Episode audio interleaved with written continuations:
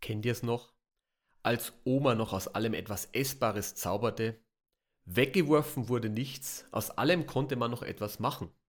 Oder habt ihr auch einmal im Zug eine dort liegende Zeitung genommen und darin gelesen? So ähnlich ist das auch bei den sogenannten Containern. Das Blöde ist nur, dass letzteres regelmäßig strafbar sein kann. Das sehen wir uns heute etwas genauer an und schließen damit an die Podcast-Folge von Lasse, der das Containerurteil des Bayerischen Obersten Landesgerichts in der Folge 35 des Juracasts näher besprach, an. Mein Name ist Florian Eder, ich bin Professor für Straf- und Strafverfahrensrecht an der Hochschule für Polizei Baden-Württemberg und Strafverteidiger und ich freue mich, euch heute dieses Thema etwas näher bringen zu dürfen. Juracast, der Podcast mit aktuellen Urteilen für dein Examen.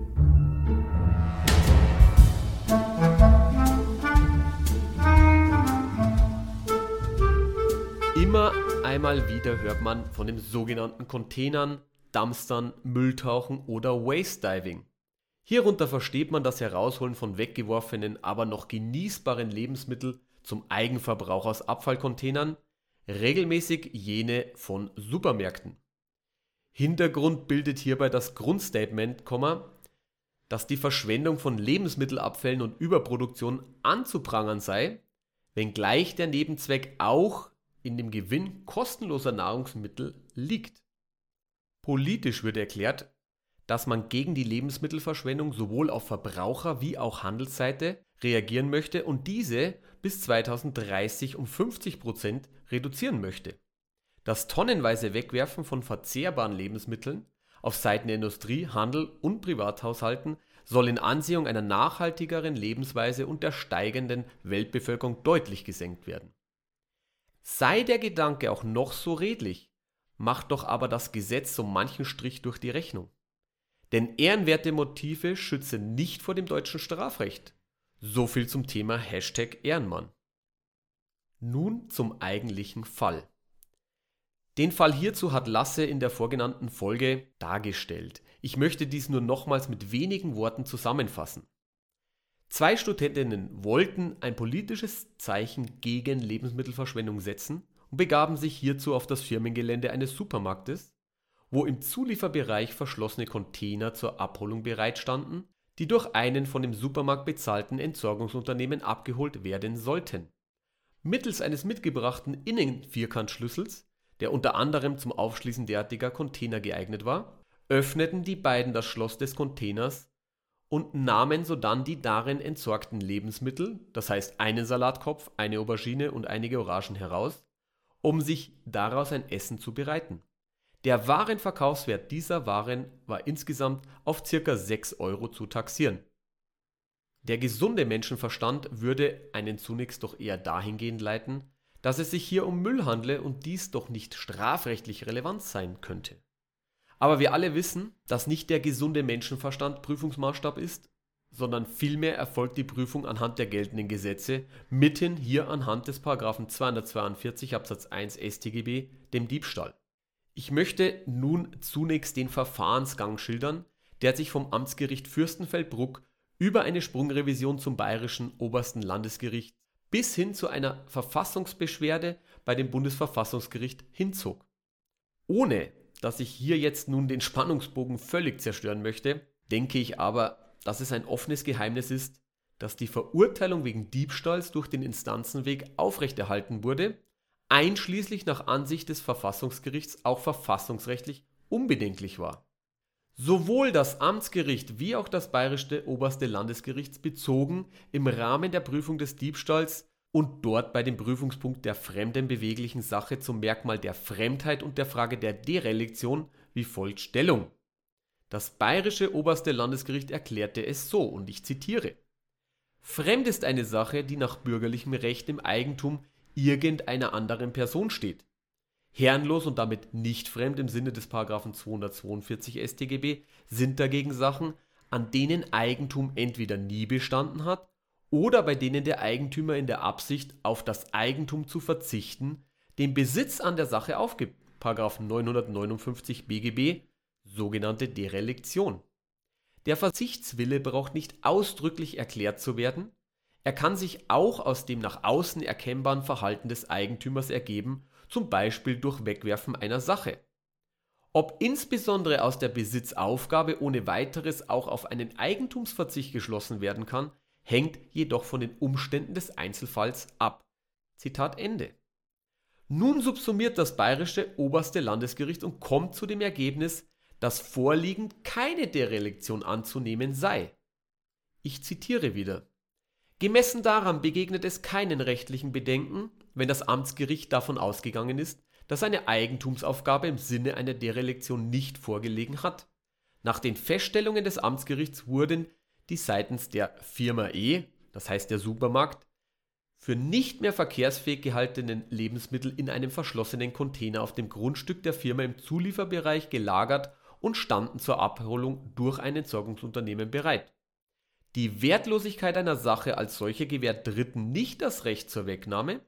Auch der Umstand, dass die Lebensmittel zur Entsorgung in einem Abfallcontainer geworfen wurden, sagt darüber, ob dem Eigentümer damit auch deren weiteres Schicksal gleichgültig ist, nicht zwingend etwas aus. Eine Derelektion kommt vielmehr nur dann in Betracht, wenn der Wille vorherrscht, sich der Sache ungezielt zu entledigen. So liegt der Fall hier jedoch nicht. Bereits dadurch, dass der zudem auf Firmengelände und nicht etwa im öffentlichen Raum stehende Container abgesperrt war, hat der Eigentümer für Dritte deutlich erkennbar gemacht, dass die Firma die Lebensmittel nicht dem Zugriff beliebiger Dritter anheimgeben wollte, beziehungsweise dass keine Einwilligung mit einer Mitnahme besteht. Dem steht nicht entgegen, dass der Verschluss mit einem Werkzeug, welches kein Spezialwerkzeug der Firma bzw. des Abholunternehmens ist, zu öffnen war, zumal ein solches Werkzeug in der Regel von Passanten oder sonstigen beliebigen Dritten nicht mitgeführt wird. Hinzu kommt, dass die Lebensmittel zur Abholung durch ein von der Firma gesondert bezahltes Entsorgungsunternehmen bereitgestellt waren. Ein Verzichtswille, der zur Herrenlosigkeit der Sache führt, liegt aber nur dann nicht vor, wenn der Eigentümer das Eigentum nur zugunsten einer anderen Person oder Organisation aufgeben will. Dies gilt zum Beispiel in Fällen, in denen der Eigentümer Gegenstände im Rahmen von Sammelaktionen zur Abholung bereitstellt, der Entsorgende für eine ordnungsgemäße Abfallentsorgung verantwortlich ist und die Sachen zur Abholung durch eine Fachfirma bereithält. Entsprechendes gilt, wenn der Entsorgende für die gesundheitliche Unbedenklichkeit in Verkehr gebrachter Lebensmittel einzustehen hat wie es hier der Fall ist. In all diesen Fällen bleiben die Sachen bis zur Abholung im Eigentum des Entsorgenden und sind damit taugliches Diebstahlsobjekt im Sinne des 242 Absatz 1 StGB.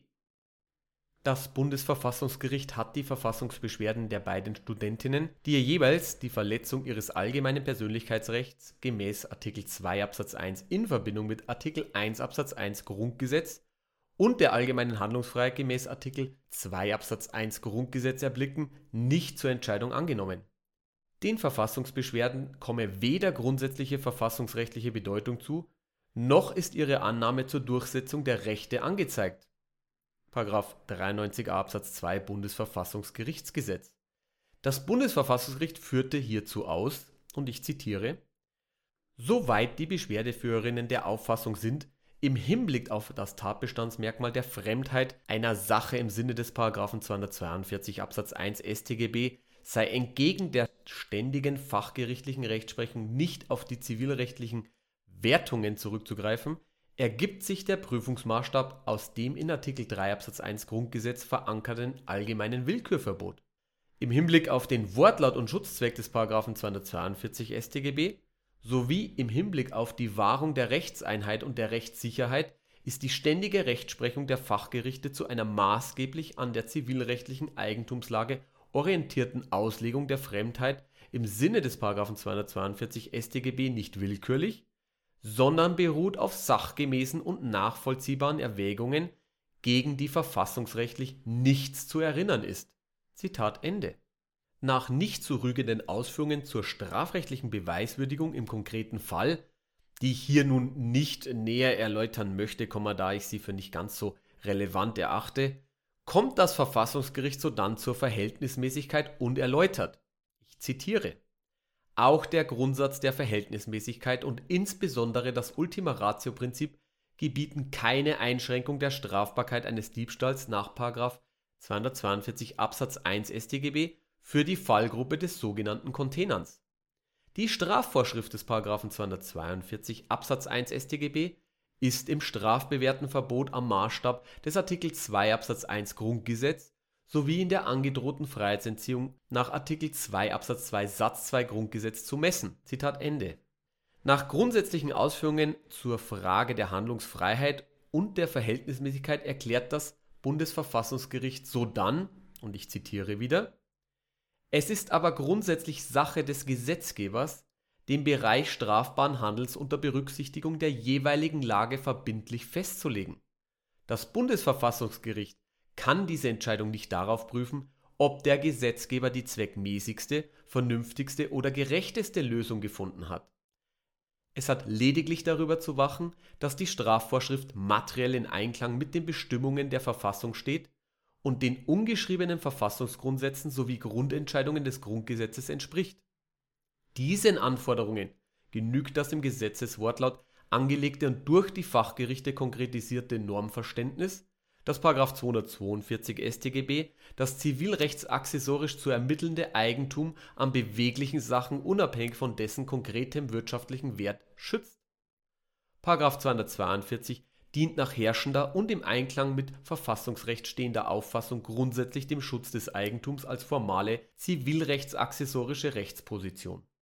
§ 242 StGB schützt dabei gerade auch die faktische Ausübungsmöglichkeit des Eigentumsrechts und die nach § 903 BGB bestehende Möglichkeit, mit der Sache nach Belieben zu verfahren und jeden Dritten vom Umgang mit der Sache auszuschließen nach dieser kriminalpolitischen Grundentscheidung ist das Eigentum im Rahmen des § 242 StGB unabhängig vom wirtschaftlichen Wert der Sache geschützt.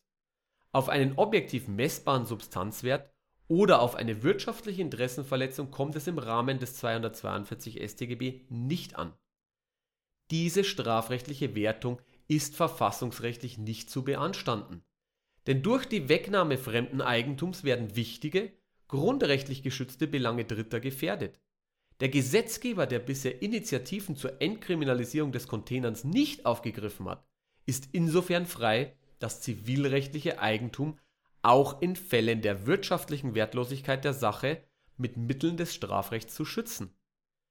Im vorliegenden Fall dient die Strafbarkeit des Verhaltens der Beschwerdeführerinnen dem Schutz der Verfügungsfreiheit eines konkret betroffenen Eigentümers und damit dem Schutz des Eigentumsgrundrechts nach Artikel 14 Absatz 1 Grundgesetz als Rechtsgut von Verfassungsrang. Der Eigentümer der Lebensmittel wollte diese bewusst einer Vernichtung durch den Abfallentsorger zuführen, um etwaige Haftungsrisiken beim Verzehr der teils abgelaufenen und möglicherweise auch verdorbenen Waren auszuschließen. Dabei kommt es nicht darauf an, inwiefern etwaige Hinweisschilder, Zugangserschwerungen oder die Rechtsfigur der eigenverantwortlichen Selbstgefährdung eine Haftung im Ergebnis ausschließen würden oder nicht. Bereits das Interesse des verfügungsberechtigten Eigentümers daran, von vornherein etwaige diesbezügliche rechtliche Streitigkeiten und Prozessrisiken durch die Vernichtung seiner Sachen auszuschließen und keinen erhöhten Sorgfaltspflichten im Hinblick auf die Sicherheit der Lebensmittel ausgesetzt zu sein, ist im Rahmen der Eigentumsfreiheit nach Artikel 14 Absatz 1 Grundgesetz grundsätzlich zu akzeptieren, soweit der Gesetzgeber die Verfügungsbefugnis des Eigentümers nicht durch eine gegenläufige verhältnismäßige Inhalts- und Schrankenbestimmung eingegrenzt hat. Folglich wird in Fallgestaltungen wie der vorliegenden nicht lediglich eine rein formale, letztlich inhaltsleere Eigentumsposition geschützt, sondern ein legitimes Verfügungs- und Ausschlussinteresse am betroffenen Privateigentum die im Wortlaut des § 242 StGB angelegte und durch die Fachgerichte konkretisierte kriminalpolitische Grundentscheidung des Gesetzgebers zur Strafbarkeit des Containers ist deshalb verfassungsrechtlich nicht zu beanstanden. Zitat Ende. Spannend ist an dieser Stelle nun, dass das Bundesverfassungsgericht auch hierbei kurz auf die Entscheidung des Bundesverfassungsgericht 90 145 fortfolgende, der sogenannte Cannabis-Beschluss Bezug nimmt und auch unter diesen Gesichtspunkten einen Verstoß gegen das Übermaßverbot nicht erblickt. Dies wird damit begründet, dass anders als in dem sogenannten Cannabis-Beschluss es hier um eine Beeinträchtigung fremder Rechte geht, mithin die durch Artikel 14 Grundgesetz geschützte Verfügungsbefugnis und das Besitzrecht. Aber wie bei dem vorgenannten Beschluss des Verfassungsgerichts wurde auch angemerkt, dass die Verhältnismäßigkeit insoweit gewahrt wurde, weil man in Einzelfällen aufgrund der gesetzlichen Möglichkeiten der geringen Schuld des Täters Rechnung tragen kann. So heißt es, und ich zitiere wieder, Schon der weite Rahmen der in § 242 StGB angedrohten Sanktionen ermöglicht dem Gericht, auch in den Fällen des Diebstahls geringwertiger oder finanziell wertloser Sachen, für die das Gesetz die Anwendung des § 243 StGB ausdrücklich ausschließt (§ 243 Absatz 2 StGB), stets auf eine Strafe zu erkennen, die in einem gerechten Verhältnis zur Schwere der Tat und zum Verschulden des Täters steht. Darüber hinaus bieten die Vorschriften des allgemeinen Teils des Strafgesetzbuches dem Gericht weitere Möglichkeiten, dem spezifischen Unrechts und Schuldgehalt von Bagatelldiebstählen im konkreten Fall Rechnung zu tragen. Es kann beispielsweise unter den gesetzlichen Voraussetzungen von Strafe absehen (§ 60 StGB), den Angeklagten schuldig sprechen und unter Vorbehalt der Strafe verwarnen (§ 59 StGB), anstelle einer kurzen Freiheitsstrafe lediglich eine Geldstrafe verhängen (§ 47 StGB) oder die Vollstreckung einer Freiheitsstrafe zur Bewährung auszusetzen (§ 56 StGB). Darüber hinaus berücksichtigen zahlreiche strafprozessuale Normen wie insbesondere die Einstellungsmöglichkeit nach § 153 fortfolgende StPO die Schwere der Schuld. Soviel nun also zum Verfahrensgang inklusive der damit einhergehenden Rechtsprechung.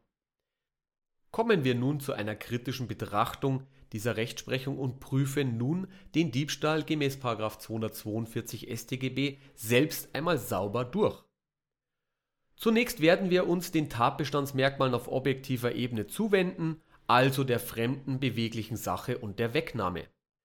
Zunächst wäre zu klären, ob Gegenstände, die keinen oder nur noch einen sehr geringen Verkehrswert haben, überhaupt eine Sachqualität aufweisen. Die herrschende Meinung versteht die Sachqualität unabhängig von ihrem wirtschaftlichen Wert, mithin sind damit alle Gegenstände wertunabhängig davon umfasst gegen diese Ansicht wird entgegengebracht, dass ein Strafbedürfnis bei Gegenständen ohne materiellen oder immateriellen Wert unter keinem denkbaren Aspekt bestehen kann. Letztere Ansicht kann für sich auch den strafrechtlichen Ultima-Ratio-Grundsatz verbuchen, da in solchen Fällen eine Strafe verfehlt erscheint. Dies lässt sich sicherlich hören. Zudem würde dies auch mit Blick auf die Sachbeschädigung nach 303 StGB begründet, da auch hier jedenfalls ein Wert in Form eines Affektionsinteresses als erforderlich gehalten wird. Daher erscheine es widersprüchlich, wenn der Täter die wertlose Sache zwar wegnehmen und zerstören, nicht aber wegnehmen und behalten dürfte. Diesem Argument wird nicht ganz zu Unrecht entgegengehalten, dass der Diebstahl gerade kein Bereicherungs-, sondern ein Zueignungsdelikt sei, weshalb es sich im Ergebnis um einen Scheinwiderspruch handle. So handle nämlich der Täter, der die Sache wegnimmt, um sie zu zerstören, ohne Zueignungsabsicht, während derjenige, der eine Sache wegnehmen und behalten will, gerade eine solche Zueignungsabsicht aufweise. Zudem schütze § 303 StGB die körperliche Unversehrtheit und die bestimmungsgemäße Brauchbarkeit einer Sache, so dass bei völliger Wertlosigkeit die Verneinung einer Sachbeschädigung angezeigt erscheint. § 242 StGB schützt demgegenüber die formale Eigentumsposition, welche nicht auf die Werthaltigkeit einer Sache abstellt im Ergebnis streiten meiner Ansicht jedenfalls nach die stärkeren Argumente dafür, dass man von einer Sachqualität sprechen muss, unabhängig von deren Wert. Ich bin allerdings auch der Ansicht, man kann hier sicherlich auch eine andere Ansicht vertreten. Kommen wir nun zur Fremdheit der Sache. Fremd ist eine Sache, wenn sie in Ansehung des Zivilrechts nicht im Alleineigentum des Täters steht. Nur dann könne eine Person so mit dem Gegenstand verfahren, wie diese Person es möchte. Man muss daher auch im Strafrecht die zivilrechtliche Eigentumslage prüfen. Dementsprechend stellt sich die Frage, ob durch das Wegwerfen von Lebensmitteln eine Derelektion, das heißt Eigentumsaufgabe, zu sehen ist. Entscheidend ist hierbei, dass der bloße Realakt der Besitzaufgabe nicht gemäß 959 BGB genügt, sondern vielmehr muss ein rechtsgeschäftlicher Wille erkennbar sein wonach die eigene Eigentumsstellung aufgegeben wird. Dies wird man dann annehmen können, wenn es ausdrücklich oder auch konkludent erklärt wird, dass der Eigentümer die Sache nicht länger als sein eigen betrachtet, ihm letztlich die Sache gleichgültig geworden ist und er damit kein Interesse mehr an dem rechtlichen Schicksal der Sache hat. Ganz grundsätzlich würde man dann sagen, dass das Verbringen abgelaufener, noch verzehrbarer Lebensmittel im Müllcontainer als Ausdruck eines Eigentumsaufgabewillens verstanden werden muss. So zumindest die herrschende Ansicht in der Literatur. Deutlich wird dies vor allem im Falle der Sperrmüllentsorgung, jedenfalls dann, wenn kein konkretes Interesse der Weiterleitung an ein Entsorgungsunternehmen gegeben ist. Anders ist dies, wenn man etwas bewusst für eine Spendenaktion bereitstellt, da man hier einen Willen aufweist, dass das Eigentum zugunsten der sammelnden oder den zu unterstützenden Bedürftigen gerichtet ist, ihnen sozusagen zukommen soll. Nun führt ja die Rechtsprechung hier entgegen, dass die Waren für ein bestimmtes Entsorgungsunternehmen bereitgestellt wurden. Es fragt sich hier allerdings, ob diese Betrachtungsweise an dem Eigentumsaufgabe willen überhaupt etwas ändert. Es kommt dem Supermarkt letztlich darauf an, dass die Lebensmittel endgültig entsorgt werden, wobei deren Vernichtung beabsichtigt ist. Ein etwaiger zivilrechtlicher Eigentumsübergang kann dementsprechend nicht ohne weiteres erblickt werden. Vorgeschoben erscheint jedenfalls das Argument der Rechtsprechung, dass der Supermarkt für die Unbedenklichkeit der Waren einzustehen habe. Dies trifft letztlich nur dahingehend zu, dass er diese Unbedenklichkeit für die Waren des zielgerichteten Verkaufs, mithin also jene, die sich in den Regalen befinden, zusichert. Es dürfte jedermann klar sein, dass Lebensmittel, welche in Abfallcontainern entsorgt werden, nicht ohne weiteres verzehrfähig sind und vor allem der Wegwerfende dafür auch einsteht. Ein nicht sofort von der Hand zu weisendes Argument ist jedoch die Absperrung der Container. Dies könnte auf den ersten Blick darauf hindeuten, dass man noch eine Art Eigentumswillen bis zur Übergabe an den Entsorger aufweisen könnte. Aber auch hier ließe sich ohne weiteres die Argumentation vertreten, dass das Versperren der Container dafür dient, dass kein anderer anderweitige Gegenstände in den Container hineinwirft oder man schlichtweg nicht ungeschickt agierende Tiere, man denke hier beispielsweise an Waschbären, fernhalten möchte. Auch mit Blick auf das Versperren ist anzumerken, dass dies nicht durch ein bestimmtes Schloss, das nur die Schlüsselinhaber hätten öffnen können, gesichert war, sondern vielmehr durch einen Innenvierkantschlüssel zu öffnen gewesen war, den jedermann hätte besorgen können. Bejaht man nun die Fremdheit, würde man dann zur Prüfung der Wegnahme kommen. Die Wegnahme wird definiert als Bruch fremden Gewahrsams und Begründung nicht notwendigerweise tätereigenen Gewahrsams, wobei der Gewahrsam als die von dem Herrschaftswillen getragene tatsächliche Sachherrschaft verstanden wird.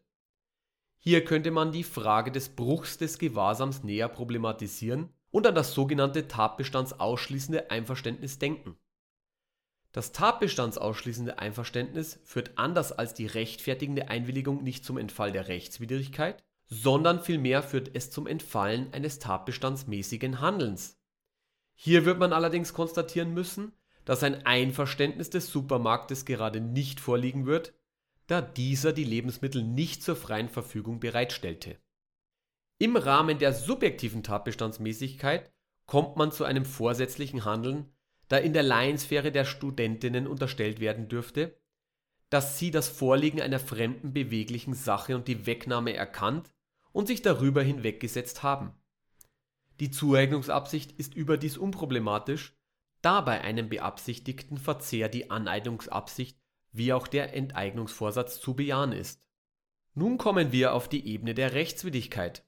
Auf dieser Ebene könnte man zunächst an die Einwilligung denken. Ihr alle wisst natürlich, dass die ausdrückliche Einwilligung einer mutmaßlichen Einwilligung vorgeht. Eine ausdrückliche Einwilligung haben wir ohne Frage sicherlich nicht. Allerdings muss man hier berücksichtigen, dass es im Rahmen der mutmaßlichen Einwilligung um die Fallgruppe des mangelnden Interesses geht, bei der die herrschende Meinung davon ausgeht, dass sie nicht vom Subsidiaritätsgrundsatz umfasst ist.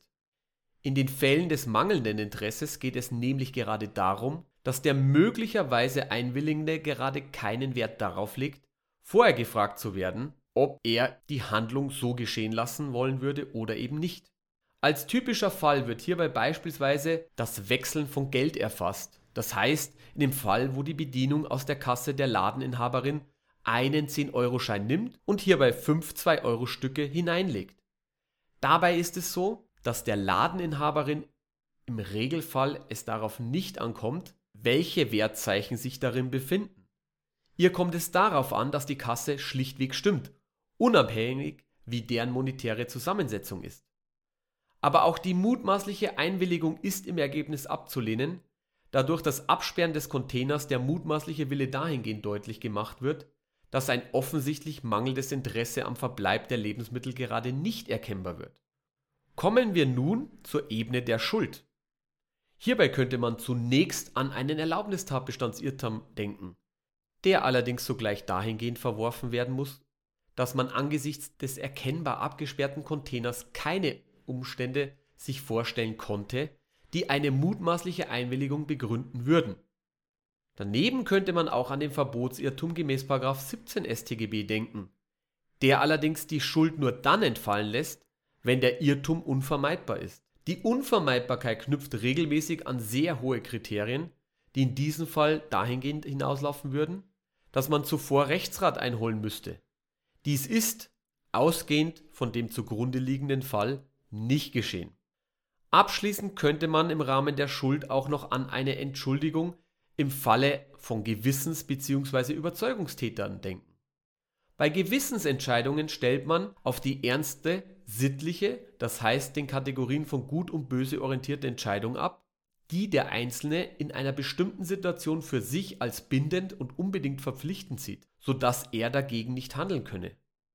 Nach der herrschenden Meinung sind allerdings auch Gewissenstäter nicht zu entschuldigen, da es andernfalls zu einem nicht hinnehmbaren Verlust des Strafrechtsschutzes durch das Gefühl der inneren Verpflichtung des Einzelnen kommen könnte.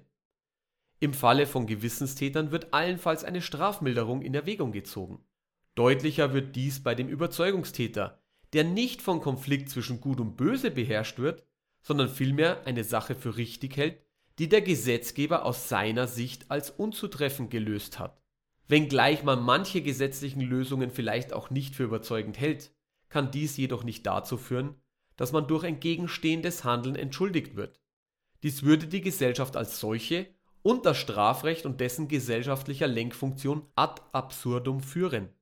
Nun sind wir mit der eigentlichen Prüfung, wir sprechen ja auch von der dreigliedrigen Verbrechensprüfung fertig und könnten jetzt noch Annexe überlegen, hier nämlich auf Ebene der Strafzumessung, und auf Ebene der Strafzumessung könnten wir an den besonders schweren Fall gemäß 243 Absatz 1 Satz 2 Nummer 2 StGB denken.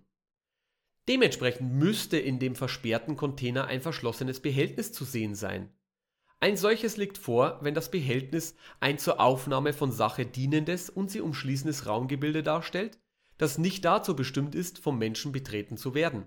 Im Falle von Abfallcontainern sollte dies der Fall sein, da diese zwar theoretisch von Menschen betreten werden können, allerdings dafür nicht ausgelegt sind und vielmehr zur Aufnahme von Abfall dienen.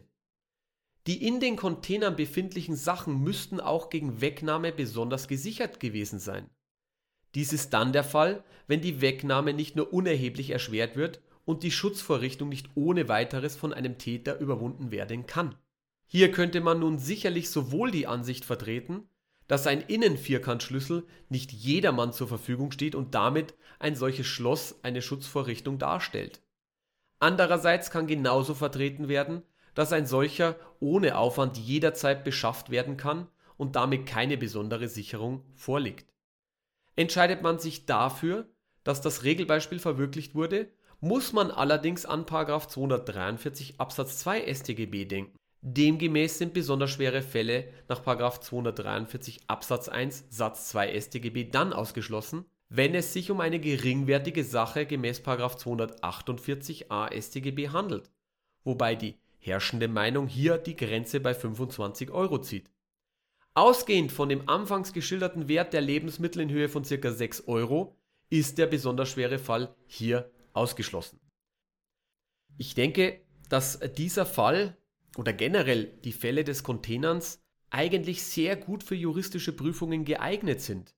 Denn wie ihr gesehen habt, wir können hierbei wunderbar den eigentlich recht einfachen Straftatbestand des Diebstahls schön durchprüfen. Die Problemfelder müsste man erkennen, nicht vorschnell über die Sachqualität oder Fremdheit der Sache hinweggehen, sondern man müsste sich wirklich hier tiefergehend beschäftigen. Und wie wir gesehen haben, ist sowohl bei den Fachgerichten wie auch beim Bundesverfassungsgericht sehr viel Argumentationsspielraum hier gegeben. Also hier aufpassen. Das wäre sicherlich ein interessanter Fall, sei es für eine Klausur oder auch für eine mündliche Prüfung im Rahmen eines Prüfungsgesprächs. Und gerade bei mündlichen Prüfungen sind solche Konstellationen vielleicht ganz beliebt. Warum? Man merkt und hat ein Bauchgefühl und dieses Bauchgefühl könnte einem hier einen Strich durch die juristische Prüfung machen. Man darf zwischen Rechtspolitik und stringenter juristischer Prüfung hier nicht hin und her schwanken. Natürlich kann ich manche Dinge entsprechend begründen, auch rechtspolitisch, aber ihr seid niemals davor gefeit, es sauber juristisch, jedenfalls nach den geltenden Normen, durchzuprüfen. Auch hier ist Vorsicht geboten. Kommen wir nun zum Resümee. Containern bleibt jedenfalls nach der Rechtsprechung strafbar. Dies finden viele Menschen falsch. Die Frage ist allerdings, ob das Gefühl rechtlich begründet werden kann oder nicht. Es brennt unter den Nägeln. Wieso sind wertlose Sachen strafrechtlich geschützt? Ich denke, wenn ihr im familiären Umfeld oder sonst wo redet, ist es schwierig, den Leuten verständlich zu machen. Aber ihr könnt argumentieren. Und es muss nicht immer sein, dass ihr in der Klausur argumentiert oder auch in der mündlichen Prüfung. Auch am Stammtisch die Hoheit zu gewinnen, das ist viel schwieriger und vielleicht auch manchmal interessanter. Nun möchte ich das mit den Worten von Thomas Fischer verdeutlichen. Es gibt Dinge, die keinen Wert haben, aber man kann sie dennoch gerne behalten. Sei es eine Locke des Liebsten, ein altes Foto aus der Schule, eine frühe Zeichnung des Kindes, Klammer auf, ist sie auch noch so schlecht, Klammer zu, oder ein Liebesbrief der Verflossenen. Auch wenn diese Gegenstände keinen Wert haben, haben sie einen subjektiven Wert. Wir Juristen wissen das und sprechen von Affektionsinteresse. Das mag nun sicherlich bei weggeworfenen Lebensmitteln nicht der Fall sein, aber es macht jedenfalls deutlich, dass es nicht auf den Wert ankommt. Im Falle des Supermarkts kommt es vielleicht darauf an, dass die Lebensmittel dem Entsorgungskreislauf zugeführt werden sollen. Würde es der Supermarkt wollen, dass diese Lebensmittel nicht dem Entsorgungskreislauf zugeführt werden, könnte er diese selbstverständlich auch verschenken. Entscheidend ist aber, er muss es schlichtweg nicht. Hierfür gibt es Gründe, die in der Rechtsprechung genannt wurden. Diese mögen für sich genommen nicht unbedingt alle überzeugend sein, liegen aber nicht völlig fern der Sache. Als Jurist muss man rechtliche Probleme trocken und wie man es gelernt hat, sauber anhand des Gesetzes lösen. Natürlich sind wir gehalten, Gesetze im Kontext richtig anzuwenden. Selbstverständlich kann man Gesetze auch auslegen, allerdings muss man die Grenzen der Auslegung beachten. Eine Möglichkeit besteht demgemäß sicherlich auch, dass man sowohl die Sachqualität wie auch die Fremdheit anzweifeln kann. Schlichtweg, man legt es aus und sagt, das fällt hier nicht darunter. Es handelt sich um Müll. Aber ihr habt gesehen, man muss es dennoch gut begründen. Man kann somit aus dem objektiven Tatbestand des Diebstahls fallen, dies ist jedoch nicht zwingend. Eines haben wir bisher noch nicht berücksichtigt. Die Rechtsprechung hat zwar verurteilt, allerdings so verurteilt, dass man doch von einer Art salomonischen Urteil sprechen könnte. Denn es wurde eine Verwarnung mit Strafvorbehalt gemäß 59 StGB ausgesprochen, mithin eine Geldstrafe in Höhe von 15 Tagessätzen zur Bewährung. Als Bewährungsauflage hat das Gericht 8 Stunden gemeinnütziger Arbeit bei der Tafel aufgegeben. Hier kann man zwar davon sprechen, dass der Diebstahl strafbar war, Allerdings ist die Bestrafung als solche doch eher mild ausgefallen und dürfte auch von den ehrenwerten Ansätzen der Studentinnen getragen gewesen sein. Auch dies ist eine Möglichkeit, verfassungsrechtlich unbedenklich, und er erinnert euch an die Ausführungen des Bundesverfassungsgerichts dazu, den Sachverhalt entsprechend auszuurteilen. Abschließend meine ich nicht, dass der Gesetzgeber hierzu berufen ist, das Containern straflos zu stellen. Man könnte es über eine entsprechende Auslegung des objektiven Tatbestandes erreichen, wenn man dies denn möchte. Das ist allerdings auch Richterrecht wiederum. Eines darf man jedoch nicht vergessen. Der Eigentümer einer Sache kann mit dieser so verfahren, wie er es für richtig erachtet. Damit meine ich, dass es vielleicht eher an den Supermärkten liegt, die Sachen nicht blindlings wegzuwerfen, sondern vielleicht nach verzehrbaren und unverzehrbaren Lebensmitteln auszusondern und Bedürftigen bereitzustellen, da es schließlich auch in Artikel 14 Absatz 2 Satz 1 Grundgesetz in aller Kürze heißt, Eigentum verpflichtet. Ich hoffe nun, dass euch der Background zu den Containern gefallen hat und er für euch hilfreich war und regt euch vielleicht auch ein bisschen dazu an, die tatsächlich sich ereignenden Fälle auch juristisch mit Blick auf die Klausuren zu durchdringen und sauber zu lösen. Mein abschließender Tipp, schaut immer mal in die Zeitung, in aktuelle Ausbildungsliteratur und löst Fälle, Fälle, Fälle. Nur so gewinnt ihr eine gute Sicherheit bei der Bearbeitung und ihr habt auch aktuelle Fälle im Blick, um eventuell, sei es in den Klausuren oder in der mündlichen Prüfung, gut zu punkten. In diesem Sinne wünsche ich euch noch viel Erfolg im Studium und macht es gut. Bis bald.